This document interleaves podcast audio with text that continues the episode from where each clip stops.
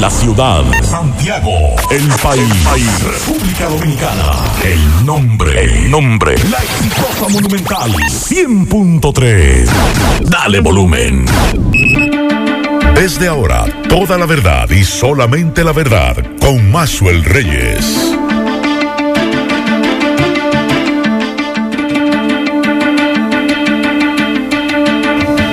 Buenas tardes Santiago, buenas tardes región, saludos a todos los amigos que sintonizan a esta hora. La verdad con Maxwell Reyes a través de Monumental 100.3 FM. Gracias a todos por la sintonía, gracias por estar ahí.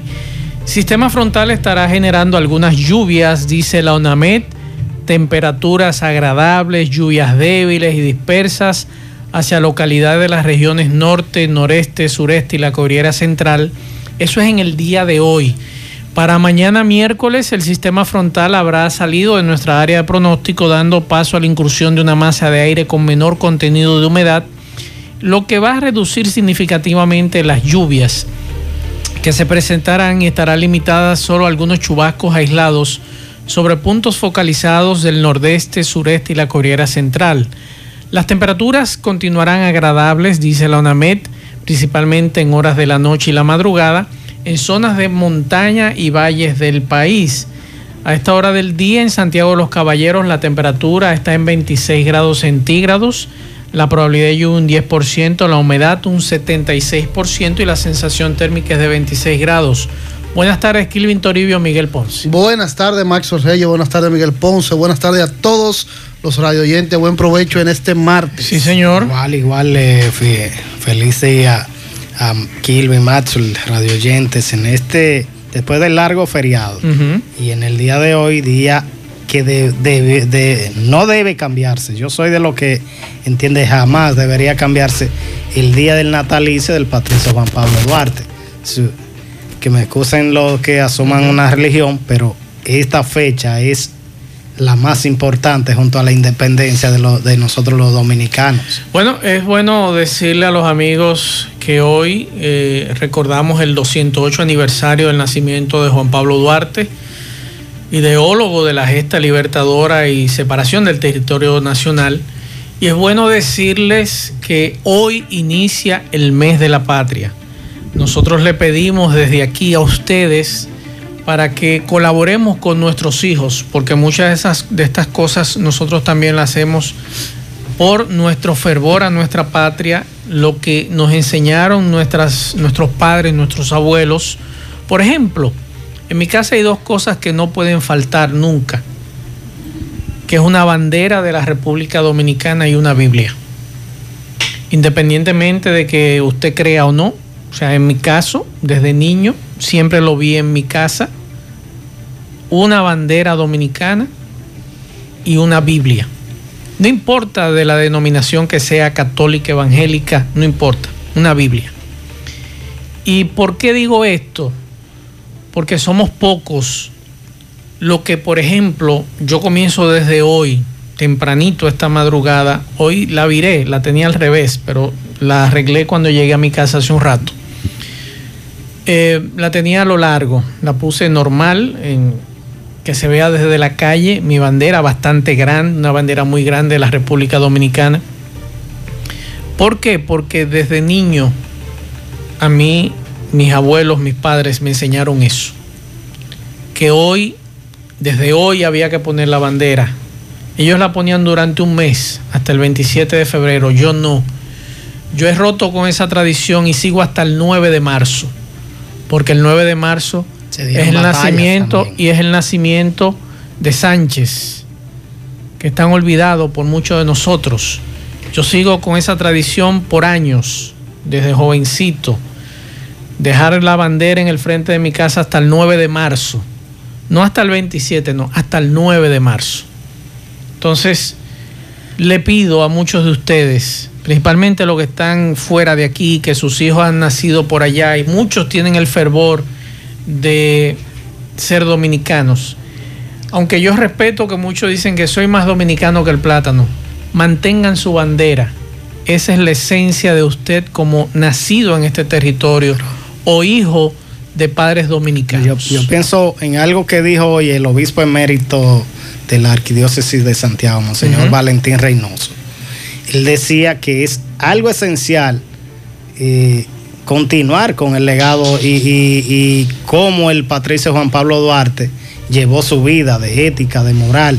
Esa, esa junto a los símbolos patrios es lo, lo que más uno puede hacer para decir que de verdad quiere a lo que se Así llama es. También la. Comisión Nacional de Permanente de Efemérides de Patria hizo varias actividades en el altar de la patria, ofrenda floral.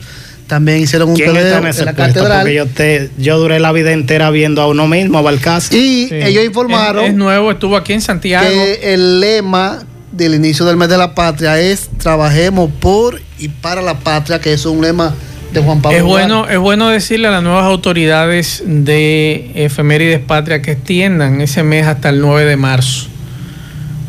Hasta el 9 de marzo. Mes y algo. Eso no es nada. Y nosotros como padres, como hijos de esta patria y como padres de nuestros hijos, vamos a educarlos en base a la ideología de Duarte, en base a nuestro cariño, a nuestro respeto a este país que lamentablemente se ha visto tan vapuleado, eh, primero por amenazas externas y ahora por nosotros mismos, que ya sea por cuestión de desconocimiento o no, estamos haciéndole bastante daño a, este, pa- a esta patria. incluyendo algunos que prefieren aparentemente ser más extranjeros que, que el Así asumir es. su propia El presidente de la Comisión de Efemérides de Patria es Juan Pablo Uribe. Estuvo aquí en Santiago para lo del Matún hace unos días. Bueno, con esta información vamos... Ahí, después de la pausa, le voy a decir una personalidad de Santiago que renunció del PLD. Yo no sabía que estaba en el PLD, pero Eh, ya renunció al PLD. Suelte eso, que eso. por Dios, usted le va a dar cabida a eso. El PLD va a decir. no, hombre, que si renunció, que le vaya bien. Ahora está todo el mundo renunciando. ¿Eh? Porque esa persona había dicho recientemente que ya no era del partido. No. Ahí entonces. Entonces- Yo no entendí esa carta. Y ahora. La verdad con Mazuel Reyes. Continuamos 12, 9 minutos. Vamos a hacer contacto con Natalie Salas Guaiteró de La Voz de América con la agenda informativa. Adelante, Natalie. Buenas tardes. Estados Unidos, Joe Biden, firmó una orden ejecutiva para incrementar la fabricación nacional y crear mercados para nuevas tecnologías. Según un comunicado que fue emitido por la Casa Blanca con la iniciativa Buy American o Compra hecho en Estados Unidos, la administración Biden busca fijar los lineamientos para el gasto de 600 mil millones de dólares que el gobierno federal invierte cada año en la compra de bienes y servicios. Por otro lado, y para reforzar la economía de los más jóvenes, el presidente Joe Biden planea condonar la deuda federal de millones de estadounidenses, siempre y cuando hayan pagado sus estudios de forma responsable hasta la fecha y además ganen menos de 25 mil dólares al año. En otros temas, la Cámara de Representantes envió al Senado el único artículo de juicio político al expresidente Donald Trump, mediante el cual se le acusa de incitación a la insurrección. Para que el Senado lo halle culpable, se necesita una mayoría de dos tercios en la Cámara Alta, pero con el Senado políticamente dividido entre 50 republicanos y 50 demócratas, se requiere que 17 republicanos voten en contra del ahora expresidente Donald Trump. De igual forma, el Senado continúa con la consideración de los nominados al nuevo gabinete ejecutivo. Hoy le toca el turno por segunda vez a Anthony Blinken, quien aspira a ser el secretario de Estado. Ayer fue aprobada Janet Yellen para la Secretaría del Tesoro, convirtiéndose así en la primera mujer en ocupar esta cartera en la historia del país. Y también finalmente entran el día de hoy nuevas restricciones a quienes lleguen del extranjero, independientemente de su nacionalidad. Se les va a exigir la presentación de una prueba PCR negativa a todos aquellos que quieran entrar al territorio estadounidense, además de haber viajado con mascarilla y someterse a una cuarentena al llegar. Es la primera vez que estas restricciones para combatir la pandemia de coronavirus afectan directamente a ciudadanos y residentes estadounidenses. Desde Washington les informó Natalisa Las Guaitero de La Voz de América para La Verdad con Maxwell Reyes por Monumental FM. La verdad con Mazuel Reyes. Muchas gracias, Natalie Salas Guaiteró de La Voz de América con estas informaciones. Miguel Ponce desde la semana pasada muchos tiroteos, hechos de violencia en Santiago, La Vega, San Francisco de Macorís, donde ayer tres muertos, entre ellos un niño de dos años. Aquí en Santiago hay tiroteos desde la semana pasada cuando se desató el del ensanche Espaillat, que dejó el mismo día dos muertos, al otro día murió otro, tres muertos, varios heridos. Luego recibíamos informaciones que en Bellavista eh, tiroteos. Recuerde la joven que mataron en la Cambronal, si no me equivoco, próximo a la joya, de un disparo en el cuello. Luego otro tiroteo el fin de semana, un fallecido en el ejido, una joven muerta a golpes en, en Cienfuegos. Tengo entendido que otro joven de Cienfuegos también fue asesinado a tiros. Un señor eh, que fue acuchillado, un comerciante en Jacagua. Estamos hablando de múltiples hechos delictivos en Santiago, podríamos hablar no de hechos delictivos, sino de muertes violentas, que nos llama la atención el caso de La Vega, dos individuos que se iban a robar un carro de un taxista de Uber y la policía los mató. Una mujer lo acompañaba. Hay que decir de esos tres. Sí. Uno era de La Vega, y, pero la mujer y otro de los abatidos eran de aquí de Santiago, de la zona de Nivaje. Sí, entonces, según las autoridades, el asunto es que en los últimos días hemos visto recrudecer los enfrentamientos entre bandas, porque son bandas. El caso del ensanche Payat, bandas contrarias, según la policía. El caso de elegido, el domingo nos decía la policía que era un conflicto entre esas personas. Pero yo pregunto, estoy de acuerdo que ustedes me digan que es un conflicto entre bandas, pero ustedes como los garantes de la prevención del crimen, ¿qué están haciendo? Porque el ensanche Espaillat, todo el mundo sabía y las mismas autoridades que fue por el control de un punto de drogas. Y todo el mundo sabe quiénes estaban detrás de eso. Quiénes están detrás de esos, de eso, y el hijo de quién está detrás de eso. Exacto. O pariente. O pariente. Pariente. Porque tiene el mismo mote y el mismo apodo. Entonces, tú dices, pero ven acá.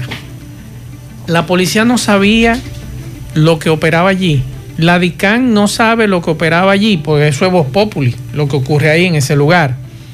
Los tiroteos que están ocurriendo en Bellavista casi todas las noches próximo al cuartel, no saben quiénes lo están provocando, porque por ahí todo el mundo sabe quién tira. En suelo duro fueron dos individuos en un vehículo. En suelo duro es de Bellavista. Sí.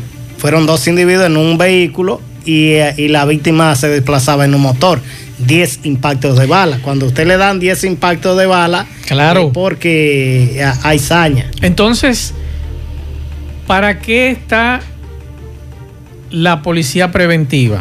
Es lo primero, porque tenemos entendido que tiene el nombre de policía preventiva para prevención. ¿Para qué tú tienes un organismo de inteligencia o de investigación que hay un departamento que se llama investigación en la policía? ¿Para qué está? Es lo segundo.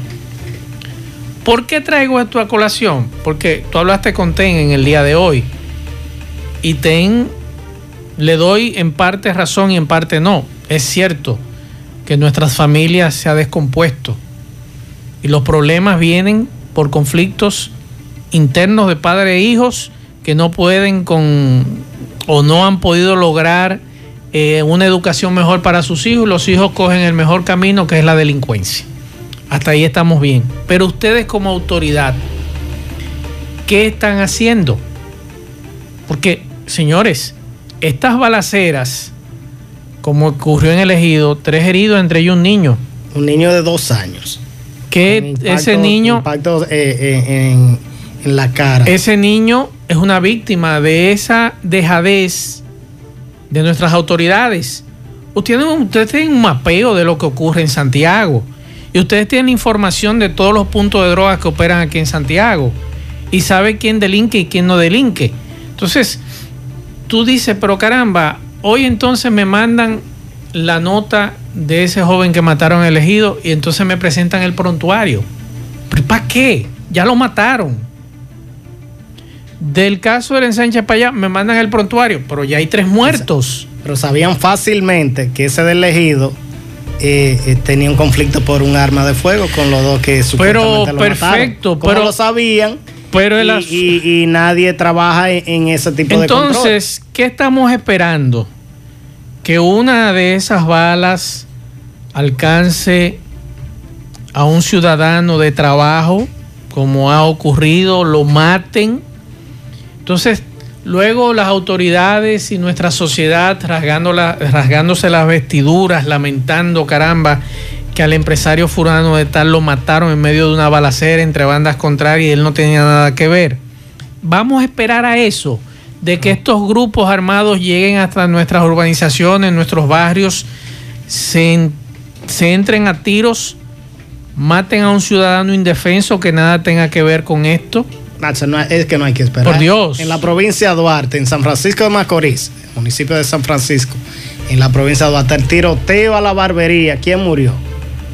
Un niño de dos años. De dos años. Entonces que no tiene nada que ver con lo que pudiera ser eh, un pariente o no. Entonces, por meses, por años, tenemos nosotros unas autoridades eh, que prefieren esperar que se maten entre bandas contrarias, que ellos saben, ya tienen información que hay conflictos. Porque si a nosotros que no somos nadie, que no somos una autoridad, nos llegan informaciones de primera mano de todos estos tiroteos que ocurren en Santiago, entonces usted me va a decir a mí que el general Ten no tiene esa información. Usted me va a decir a mí que el jefe de investigación del Cibao Central no maneja esa información. Entonces vamos a esperar que se maten entre ellos y después salir a decir, no, eso es un lío entre bandas, es un problema entre ellos, un conflicto entre ellos, pero tenemos un niño con una herida de bala. Y en San Francisco de Macorís tenemos un muerto de cinco años. Entonces hay cosas como que uno dice, ven acá, ¿Y qué fue lo que le dieron a tomar a estos comandantes? ¿Fue té de tilo que le dieron? Hay un dato muy, muy interesante y es que la mayoría de estos, de estos hechos ocurrieron después del toque de queda. Exacto. ¿Cómo es que hay una parte de la población que hace y deshace en los barrios, que sale hasta, hasta para este tipo de hechos, para matarse entre ellos? ¿Cómo puede ser que en el caso de, de la joven de eh, eh, en el Cambronal que salía con su pareja. A 11 de la noche. A comprar un picapollo. 11 de la noche, unos individuos le, disparan. Esas son las cosas que. Y debieron salir ellos a comprar el picapollo, pero también esos individuos que operaban un, supuesto punto de droga, porque siempre va de. El informe preliminar del día de ayer chorreaba sangre de tantos casos aquí en Santiago. Incluyendo un comerciante. Incluyendo un comerciante. Entonces, supuestamente a mano de dos, de dos hombres de nacionalidad. Y es cierto, Miguel, es verdad que han bajado las muertes violentas. Es verdad. Bueno, sí, si, lo, si lo comparan con el año pasado, uno no puede decir que este año va a comenzar eh, igual porque solamente en Santiago registra cuántas y no ha concluido enero. No ha concluido enero. Casi 13, 13, muertes violentas. Entonces, el año 2020 registró 100 muertes violentas en la provincia de Santiago. El 2019, unas 110, 120. Han disminuido. Disminuyeron bastante en comparación a, a que Santiago registraba 250, 240, 230 y, y en un momento del 2005 hasta el 2017 por ahí, eh, eh, la, cifra superaba las 200 víctimas por año e incluso llegó a, más de 300. Vamos a escuchar al general Ten. Eh, ya usted sabe de qué le vamos a preguntar, de, la, de, de, los constantes casos que se están registrando en la, específicamente de Santiago Oeste, algunos, y otros hechos de, violencia y criminalidad que se han registrado. Eh, Mayormente de bandas, que tienen que ver con la Ya usted lo dijo que de bandas, Esas son las únicas gente que no quieren reunirse eh, con la sociedad que aconseja. Con nosotros que vivimos siempre buscando la armonía con los ciudadanos, con los líderes las juntas de vecinos. Esos personajes nunca van a reunirse con nosotros. O sea que es difícil aconsejar eh, a estos individuos porque ellos tienen su propio código. Y el código ya ustedes lo están viendo. Un enfrentamiento en- entre bandas, entre eh, personas que tienen viejas rencillas personales, entre personas que se odian, entre personas que discuten muchas veces por un trabajo ilegal que tienen. O sea que realmente nosotros tenemos bajo control todas esas situaciones y cuando se producen hechos con premeditación, asechanza y alevosía, pues no hay ese policía en el mundo que no sea Dios que lo pueda evitar. O sea, nosotros eh, lamentamos mucho de las situaciones que pueden pasar y que, que van a pasar también. Yo no voy a tapar el sol con un dedo. Van a pasar porque la violencia está dentro de la familia muchas veces. O sea que nosotros vamos a ver hechos hechos de violencia eh, siempre, porque es la familia la que está tratando a que nuestros hijos vivan en una condición de violencia, vuelvo y. General, en una de esos hechos, en su gran mayoría, ocurrieron en hora nocturna. ¿Qué van ustedes a hacer? ¿Reforzarán el patrullaje en, los barrios de mayor incidencia? Ya nosotros reforzamos y hemos hecho cambios internos. O sea, hay cambios internos en, las zonas que han ocurrido y, estamos reforzando permanentemente con una vigilancia constante para ver eh, de dónde puede salir eh, los hechos violentos y si estas bandas que se identifican muchas veces pueden ser logradas, eh, eh, ser captadas y nos La verdad con Mazuel Reyes. Entonces el general no sabe quiénes son los que operan las bandas aquí en Santiago. En los barrios todo el mundo sabe. En los barrios todo el mundo sabe quiénes son las cabezas de esas bandas, menos en la policía. Y el Ministerio Público dice ese aparte también. Dígase aparte con relación a este tema. Le te preguntaba que cuando asumió el general Ten, Sí. asumió por cuarta ocasión la dirección Cibao Central el 2 de octubre del 2020. Entonces, en octubre, ese día, el general Ten había dicho que a los delincuentes que tomen su maleta y se vayan. General, no le han hecho Sí. caso. es decir, tiene casi cuatro meses. General, en cuatro meses los tigres no le han hecho caso a usted. Y tenemos esa grabación por ahí que usted dijo a los delincuentes que agarren su maleta y se vayan. Pero parece que no, general, porque tiene un desafío contra usted. Entonces, si los delincuentes son los menos y nosotros los ciudadanos de trabajo somos los más, entonces dígame cuál es la fórmula, porque hasta ahora todos los generales que han pasado por aquí se han quemado con este asunto de los tiroteos, la balacera, que a cualquiera se le pega un tiro, durmiendo, sentado en su casa, hablando con su familia, como ocurrió en la capital, el señor aquel que dispararon y lo mataron sentado en su casa y el niño en sus brazos. Entonces, díganos nosotros qué ustedes van a hacer como autoridad para nosotros saber lo que vamos a hacer.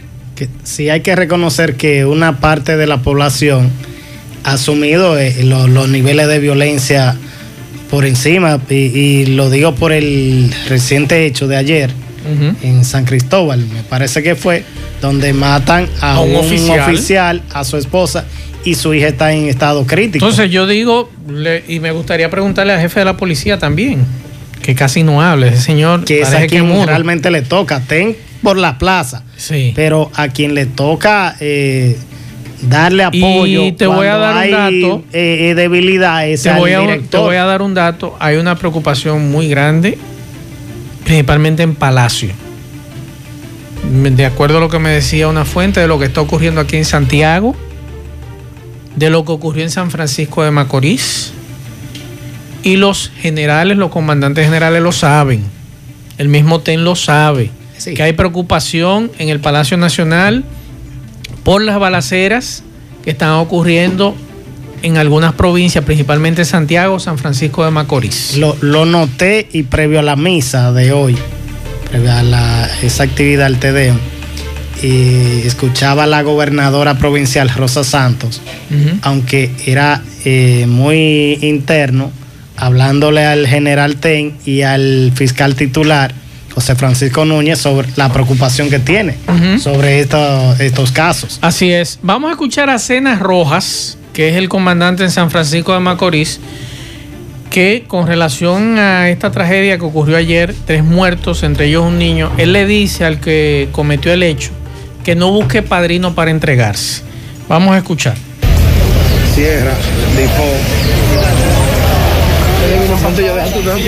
eh, ustedes saben que uno de los elementos que andaban en la motocicleta, o sea, el que penetró y cometió ese hecho horrendo de ultimar a ese menor, ese infante de dos años. Uno de ellos está identificado.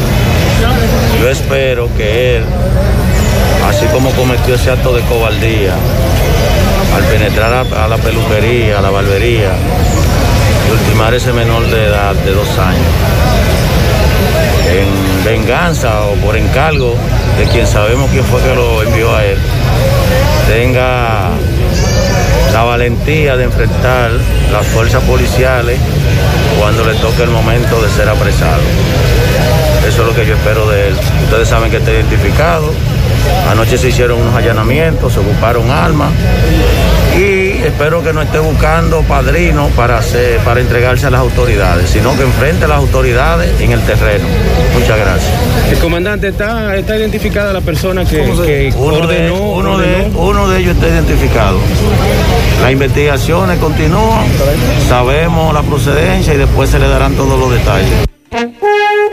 Verdad con Mazuel Reyes. Gracias a Máximo Peralti. Vamos a escuchar algunos testimonios. No, sobre esta situación, ¿qué, opinión le merece a usted la tragedia? Bueno, respecto a esta tragedia, yo nunca había visto una En los años que yo tengo, no había visto un abuso tan grande.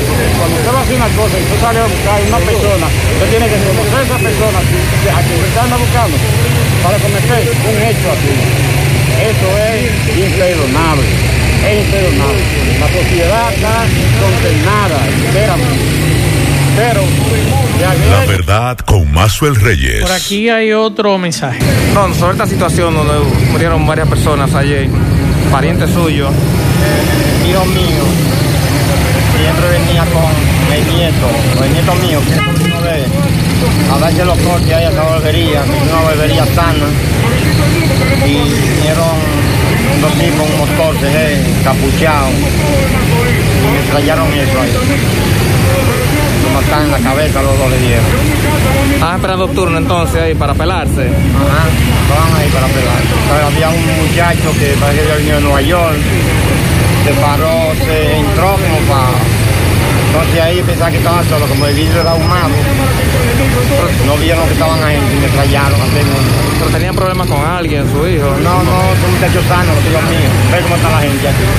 Y anoche estaba eso así, aquí, como herido. La verdad, con Mazuel Reyes. Ese es el abuelo del niño. Gracias a Máximo Peralta por estas informaciones desde San Francisco de Macorís. Le doy las buenas tardes a Juan Carlos Bisono. Buenas tardes, Maxwell, Ponce Kirvin, a los oyentes. De verdad que Tú has tocado muchos puntos en el tema de la violencia, el tema de que las autoridades no, no tienen... Aquí no hay prevención. Es, eh, hay una, un departamento de... Pero ellos saben todo lo Pero ellos saben todo. Porque tú dijiste algo importante. Nosotros que en términos de, de, autoridad no somos nadie, recibimos mucha información. En los barrios nosotros sabemos quiénes son los que generalmente nos lo dicen. Claro.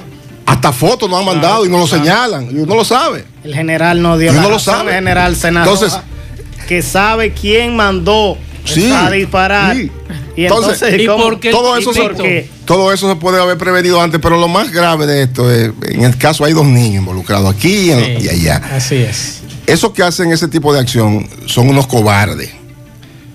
Son unas personas que realmente merecerían. Yo, yo que soy una persona que no comparto la violencia, digo que hecho como eso comprobado, debería llevarse a una plaza pública y ejecutarlo a esos delincuentes, a esos perversos. A, eso, a, esa basura de, seres humanos. El problema es, Juan Carlos, que tenemos autoridades flojas. Muy flojas. Unas autoridades que solamente están para después de. Después de, sí. No están para prevenir. Porque no hay plan de prevención, no, lo hay. Aquí, aquí en Santiago, ten lo que le gusta quitar bocina Y, y- Pero- y- y- y su, y su policía, con denuncias que tenemos hoy día, picando, para quitándole cuatro a los ciudadanos. Eso es lo que le gusta. ¿Para qué se instaló un sistema de, de monitoreo con cámara? Pero, Miguel, se para que nada. eso ayuda Miguel, a yo pensé a- que sí, que a- se a iba por lo menos a- Miguel, a- Para a- nada. No he visto nada de eso. Óyeme, a prevenir. ellos tienen un mapeo. Ellos Ministerio saben. Público y Policía Nacional que ellos pueden trabajar. Ellos trabajan en Interior y base a eso. policía siempre ha mostrado un supuesto mapeo. Ellos lo Pero que lo tienen, ellos lo tienen. Hay bien- y tienen identificado cuántos puntos de droga Pero hay aquí en Santiago. recordemos que un y, jefe- quién- y quiénes son las cabezas de esos puntos. Un presidente de la DNC, recuérdate que di- dijo que tenían el mapa completo en el país, Claro, estaban los puntos de droga y quiénes lo dirigían. Recordemos eso. Y reitero, si nosotros recibimos informaciones que no somos en materia de autoridad nadie, nosotros recibimos informaciones dónde están, quiénes son. Claro, por Dios. ¿Por qué? ¿Cómo tú crees que ellos no lo van a recibir? Si en los barrios hay gente que se dedica a eso. Y, y- y- y al chivateo y al conteo. Nosotros Lo que pasa no es- estamos en esa función, sino Lo que como- pasa es que así como nosotros recibimos la información de quién es el dueño, de quién distribuye, así también recibimos la información del raso, del del cabo, que pasa a buscar los del chelitos. que pasa a buscar los chelitos. Claro. Eh, yo digo que hay algo muy cuestionante y es que las autoridades se están dejando llevar de actuar cuando se dan en las redes sociales. La presión Como el caso de- del señor con problemas eh, que un individuo lo lanza a una cañada, Hay que darle una actúa pela después que, después que sale en las redes. A ese sinvergüenza hay que darle una pela. A ese que pateó a ese pobre minusválido. Sí, sí. Bueno, también otra denuncia que está haciendo también el director de De Norte, Andrés Cueto, es de que se están robando todas las luminarias eh, instaladas por De Norte, las principales entradas y salidas de los municipios de la zona del norte. Está citando eh, en la autopista Duarte, en la entrada de Santiago. eh, Por la hasta entrada de Santiago, hay cámara, no hay cámara. Víctor Espaillat Mera, que es la entrada del aeropuerto. También está Vamos, a- vamos a levantar la cámara. Está citando robo de la luminaria en la autopista Joaquín Balaguer, eh, de- hasta Navarrete, en San Francisco de Macorís, ca- con la comunidad de Ranchito. Eso otro, otro, otro, para que vayan anotando de General Ten y vayan resolviendo eso, porque hay muchas denuncias que uno no entiende. ¿Cómo se roban esas luces? Porque para instalarla Hay que hacer poner una grúa hay que que subir tránsito. Ahora bien. No entiendo cómo. Esta ¿Dónde está la policía? Esta pregunta la hago tanto para el Ministerio Público, que debe involucrarse en esta situación, y la propia policía, donde tenemos muchos amigos. Y, y es bueno decirlo, esto no es nada personal contra el general. No, para que nada. Nosotros apreciamos mucho, Adiós. pero creo que los que los amigos están para decirle la verdad en su Ese cara. es el amigo de verdad. Ese es el amigo de No, verdad. que tal vez uno entiende No, que no. General Ten No, no, no, lo no. sabe. Tal No, vez. no. Es que no no- situación propia de General Ten, es que con es- cada general es lo mismo. Con todos es lo mismo. Entonces yo voy a decir lo que he dicho en otras ocasiones con otros comandantes que han estado aquí. ¿Qué vamos a esperar? Que nos maten a una gente valiosa en uno de nuestros barrios, en una de nuestras urbanizaciones, para luego entonces lamentarnos, marchar por las calles de Santiago exigiendo justicia. Eso es lo que estamos esperando. Es que lo- los que han caído no tienen apellido. Así es. La verdad con Mazuel Reyes. Bien, continuamos 12.38 minutos. Domingo Hidalgo, buenas tardes. eliminación de hongos, arrugas, verrugas, todo tipo de cirugía. Los verdaderos especialistas de la piel están en Santiago, consulta, cutis. Bien, eh, señor Maxwell, amigos y amigas que sintonizan el programa La Verdad con Maxwell Reyes. En este momento eh, están siendo llevados los restos de el jovencito de apenas unos eh, 16 años eh, de nombre Alan Steven Díaz, el cual el pasado día 3 de enero pues iba como copiloto en un vehículo, una eh, tipo Honda Civic, tipo Honda Civic, un vehículo de estos que usan los jóvenes para echar carrera en la recta de la bomba y eh, de la bomba nativa de Sabana Grande La Canela y sufrieron un deslizamiento. Este jovencito se mantuvo en un centro de salud, hospital eh, de niños de Santiago, desde el pasado día 3 de enero, en estado muy delicado y lamentablemente este jovencito ayer fue dado de alta y cuando le estaban limpiándole la herida o las heridas, los golpes en su casa, sufrió aparentemente un infarto. Este joven murió. eh, lamentablemente, otra muerte eh, que se suma a los muertos eh, por accidente trágico en La Canela. Alan Steven Díaz, de 16 años, en este momento su reto está siendo llevado al cementerio de los Almácigos La Canela. Eh, por otro lado, el señor Maxwell, también otra muerte violenta. Se trata de José Luis eh, Fermín Molina, alias Tito, de 24 años, el pasado domingo, cerca de las 7 y 30 minutos de la mañana, eh, cuando este iba a su residencia de suelo duro en Bellavista, pues eh, fue eh, baleado. Le dice que le dieron más de 12 tiros a este joven cuando regresaba de donde laboraba, dicen en el hospedaje Yaque, y que este también pues prestaba, era, arre- arrendaba dinero. Este joven, Tito, de suelo duro, estaba residiendo en Alto del Yaque y dejó en la orfandad a un niño de cuatro años y a una mujer embarazada. En el lugar de los hechos dice que solo fue un carro de color gris que eh, persiguió a este joven hasta la zona de suelo duro y llegando al play, a la entrada de suelo duro, fue abatido a tiro hasta el momento por desconocido, un caso que la policía investiga. Eso ocurrió el pasado domingo cerca de las 7.30 minutos de la mañana. Por el momento es lo que tenemos, muchas muertes violentas eh, y por otro lado también la gente le ha perdido el miedo al coronavirus, siguen las aglomeraciones, eh, siguen el beber de pico de botella a pico de botella, la gente le perdió el miedo al coronavirus. Hay una dama grande en la canela, puesto de que hay muchos casos que han salido positivos y esos son los que se saben, porque hay muchas personas que ocultan la enfermedad, no sé por qué. Seguimos. La verdad con Maxwell Reyes. Gracias a Domingo. Y eso que tú planteas, eh, poeta, de los casos de coronavirus, hoy se refleja en el boletín de hoy. ¿Cuántos muertos hay hoy? Los números que establece la el- Salud pública. salud pública, eh, asustan. Asustan al grado de que, bueno, la población necesariamente tiene que tomar conciencia. Siguen en aumento las muertes por COVID-19 y, y es preocupante. Dice el último boletín que las autoridades sanitarias notificaron 1.143 nuevos casos positivos. En 24 horas. En las últimas 24 horas se procesaron 4.567 pruebas para detectar el virus. Y en aumento las muertes, eh, que eso realmente a mí me llama mucho la atención, a mí, a todos los que estamos. Y por el hecho de que la apertura que se está haciendo, en un momento en que solamente en una semana se dice que unos 84 Estamos se hablando, reportaron. estamos muertos. hablando que hoy hay 19 muertos 19 por coronavirus. Eh, La positividad está en 25, 25.03, o sea, es bastante alta.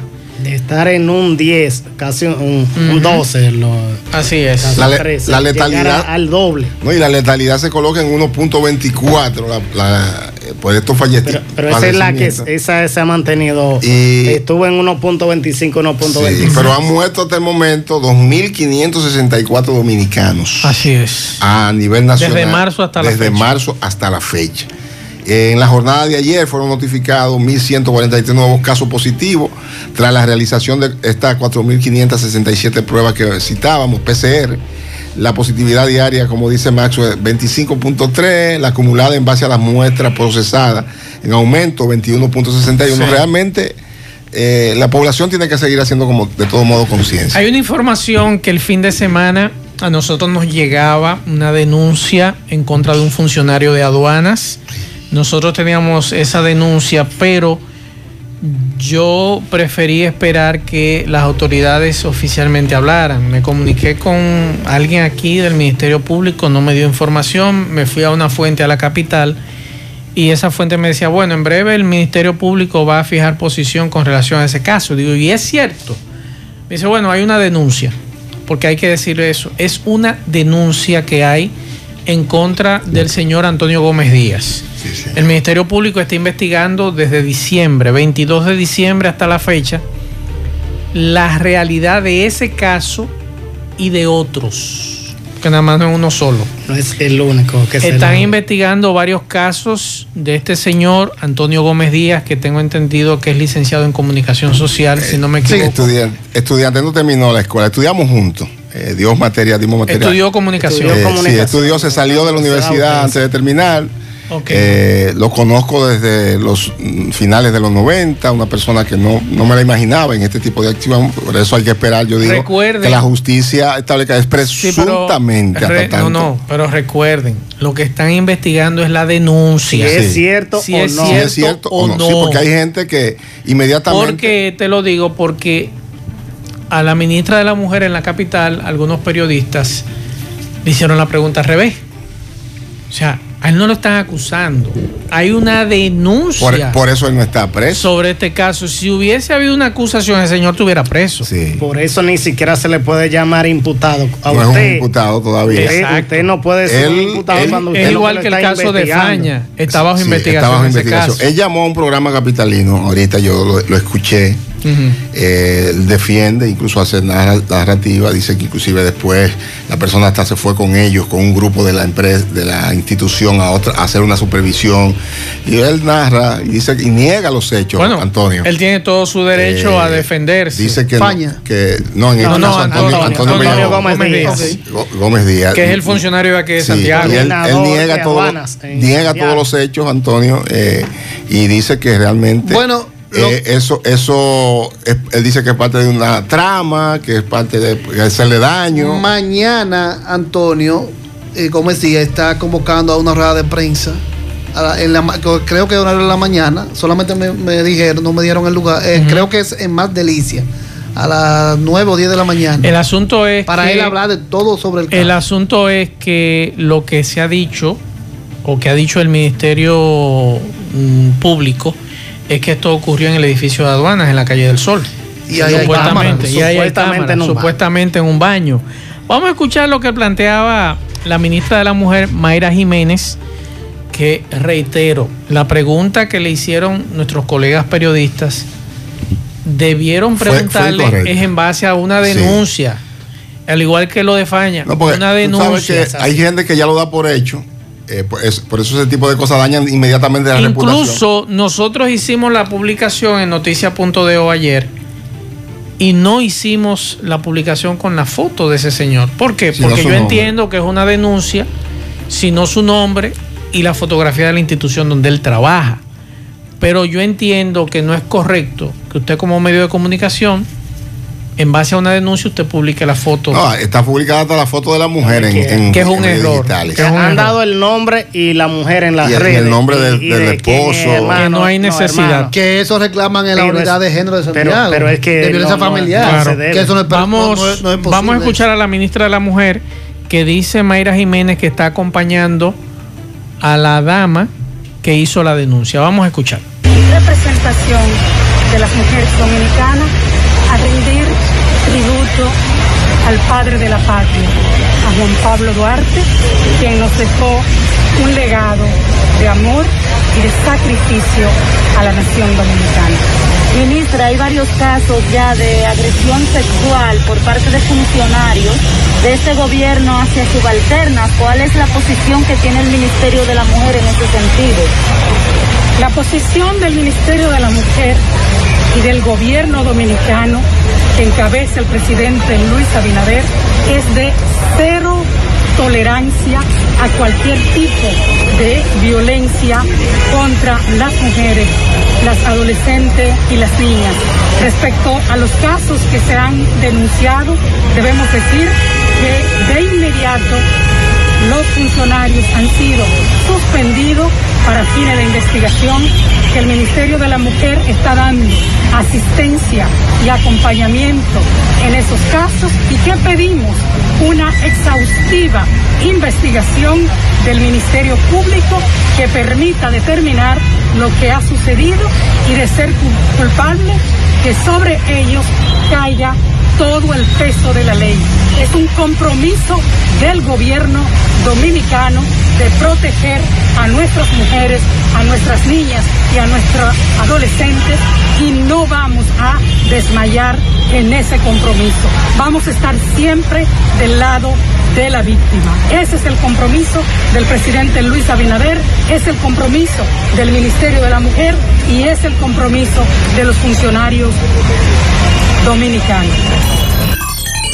La verdad con Mazuel Reyes. Entonces vamos a esperar que el Ministerio. Público concluya La con las investigaciones, porque esta Lo mañana que- me comuniqué con la fiscal que tiene el caso, pero ellos están investigando. Lo que hay que esperar, porque a veces la gente empieza a sacar conclusiones de un lado y de otro. Yo veía en las redes sociales, en algunas personas inclusive a la víctima, haciéndola la, la victimaria, eh, diciendo una serie de cosas, eh, defendiendo. Señores, vamos a esperar la del otro lado por investigación. igual. Vamos O sea, a esperar la Lo que hay investigación. que esperar es la investigación y, y si es inocente, es inocente, pero si es culpable, para Chirola. Sí, pero es bueno la investigación porque si usted es inocente, ¿verdad? O sea, si tú eres inocente y tú no has cometido un acto como ese, tan delicado, eso tiene que salir, aunque ya de por sí de- con la denuncia hay un daño. Sí, claro. Si ahorita resulta que es inocente, eh, ya hay un daño lamentablemente a la figura de Antonio. Pero si es culpable, Pero si es él sabe lo que le espera. Debe de, de pagar las consecuencias de su, de su acto. La verdad con Mazuel Reyes. Continuamos 12.54 minutos. Movimientos Patria para Todos rechazó la construcción de una presa de cola en la sierra de Yamasá. Eh, vamos a escuchar lo que planteaban durante una protesta en el día de hoy. Que eh, lamentablemente eh, ayer fue un día- de fiesta, el día de Duarte la gente no sabe de, de qué se va a tratar. Hoy es el verdadero día de Duarte. Entonces aquí estamos celebrando también el aniversario de Juan Duarte, pero al mismo tiempo estamos diciendo al país que no es posible que se siga entregando la soberanía a lo que Duarte. Luchó contra de la soberanía. Hoy que se está planteando agarrar y envenenar las aguas de, de Yamatá. La, poniendo- queriendo ponerle presa de y hoy le estamos diciendo a la gente que también tenga pendiente eso, que luche para que eso no suceda. Y, además de eso, diciéndole al país que estamos financiados partidos políticos, lo quiere de nosotros, de la población. La verdad con Mazuel Reyes. Miguel, llegó algo de Faña. ¿Qué dicen de Faña? Dice el Ministerio Público que remitió la denuncia eh, de, a la Fiscalía y que la Fiscalía a su vez la remitió a la Corte de Apelación. Esto es sobre la denuncia de agresión sexual. ¿Y por qué la Corte de incoada por Apelación? una ex empleada del Instituto Agrario contra Faña. Dice la magistrada Belkis Rodríguez, coordinadora de la unidad ubicada en la avenida Rómulo Betancourt, que remitió la denuncia a Fiscalía del Distrito Nacional, dependencia, que a su vez lo envió a la Corte. Ella dice que en la remisión de la denuncia a la Corte se ampara en el hecho de que por el, encar- el, el- el encartado tiene categoría de un funcionario gubernamental que conforme al ordenamiento jurídico debe ser investigado por un órgano de segunda instancia. Más superior, sí. Eh, Miguel, un rebú grandísimo en el aeropuerto Cibao. El aeropuerto Cibao ha mandado un Estuve ahí- comunicado. Estuve ahí esta mañana y bastante difícil con algún- algunas personas que pensaban viajar a Estados Sí. Unidos, específicamente en Nueva York, en su mayoría. Pero todo el que me preguntaba a mí la semana pasada, digo, pónganse en comunicación con la línea aérea. Sí. Que la línea aérea le va a dar la información correcta. Pero parece que no fue así. ¿A quién tenemos aquí, Miguel? el, el, direct- el administrador del aeropuerto Cibao, Teófilo. Gómez, hablando de la situación. Antes de eso conversé con varias personas y me decían que va- podrían perder hasta su, su trabajo. Vamos a escuchar a no Teófilo. llegar a tiempo. Vamos a escuchar a Teófilo. Sí, buenos días y gracias por eh, apoyarnos en informar a la población sobre la medida que ha tomado los Estados Unidos que requiere de pruebas del COVID para ingresar al territorio americano. Cuando hablamos de pruebas del COVID, estamos hablando de la prueba PCR o la prueba de antígeno. Pero es una prueba que la muestra debe ser tomada como máximo 72 horas antes de ingresar a los Estados. Nosotros recomendamos que la prueba más propicia la verdad con Leonel Reyes. Fernández, ¿qué Mira, acaba de decir? Bueno, Leonel Fernández esta mañana juramentó a varios dirigentes de La Vega, incluyendo al exministro de Salud Pública, Erasmo Vázquez. En esa juramentación, el presidente Leonel Fernández llamó a un pacto nacional para combatir el COVID-19. En distintas oportunidades hemos dicho que cuando a un país le afecta una crisis, lo lógico y lo normal es que las distintas fuerzas que integran esa nación se unifiquen para salir de la crisis. Lo hemos estado diciendo constantemente. Esta no es una crisis solo del gobierno, no es una crisis de las personas que están afectadas, es una crisis de la sociedad dominicana. La verdad con Maxwell Reyes. Mira, con relación a lo de los vuelos, la gente, más de 250 personas que no pudieron viajar hoy a los Estados Unidos. Recordemos, señores, que la semana pasada inmediatamente eh, Biden asumió la presidencia de los Estados Unidos. Desde Anunció, desde antes ya se había dicho, pero di- inmediatamente asumió, firmó el- lo que para nosotros es un decreto que allá tiene otro nombre. Enmienda. Eh, No, no, inmediatamente. enmienda no, eh, una orden ejecutiva. una orden ejecutiva. La orden ejecutiva en la que establece que para viajar a los Estados Unidos, aún sean estadounidenses, oigan esto, que por primera vez, aún sean americanos, norteamericanos, tienen que presentar una prueba Para PCR para ingresar a los Estados Unidos. Y en el caso de aquí, los aeropuertos están eh, asumiendo eso porque eso es obligatorio. Bien, terminamos. Eh, por aquí nos piden que felicitemos a Giselle Peralta de parte de sus familiares en el 18 de Mao. Así que muchas felicitaciones. Nosotros terminamos. Gracias a todos por la sintonía. A las 5 nos juntamos con José Gutiérrez y Pablo Aguilera en la tarde. Buen provecho a todos.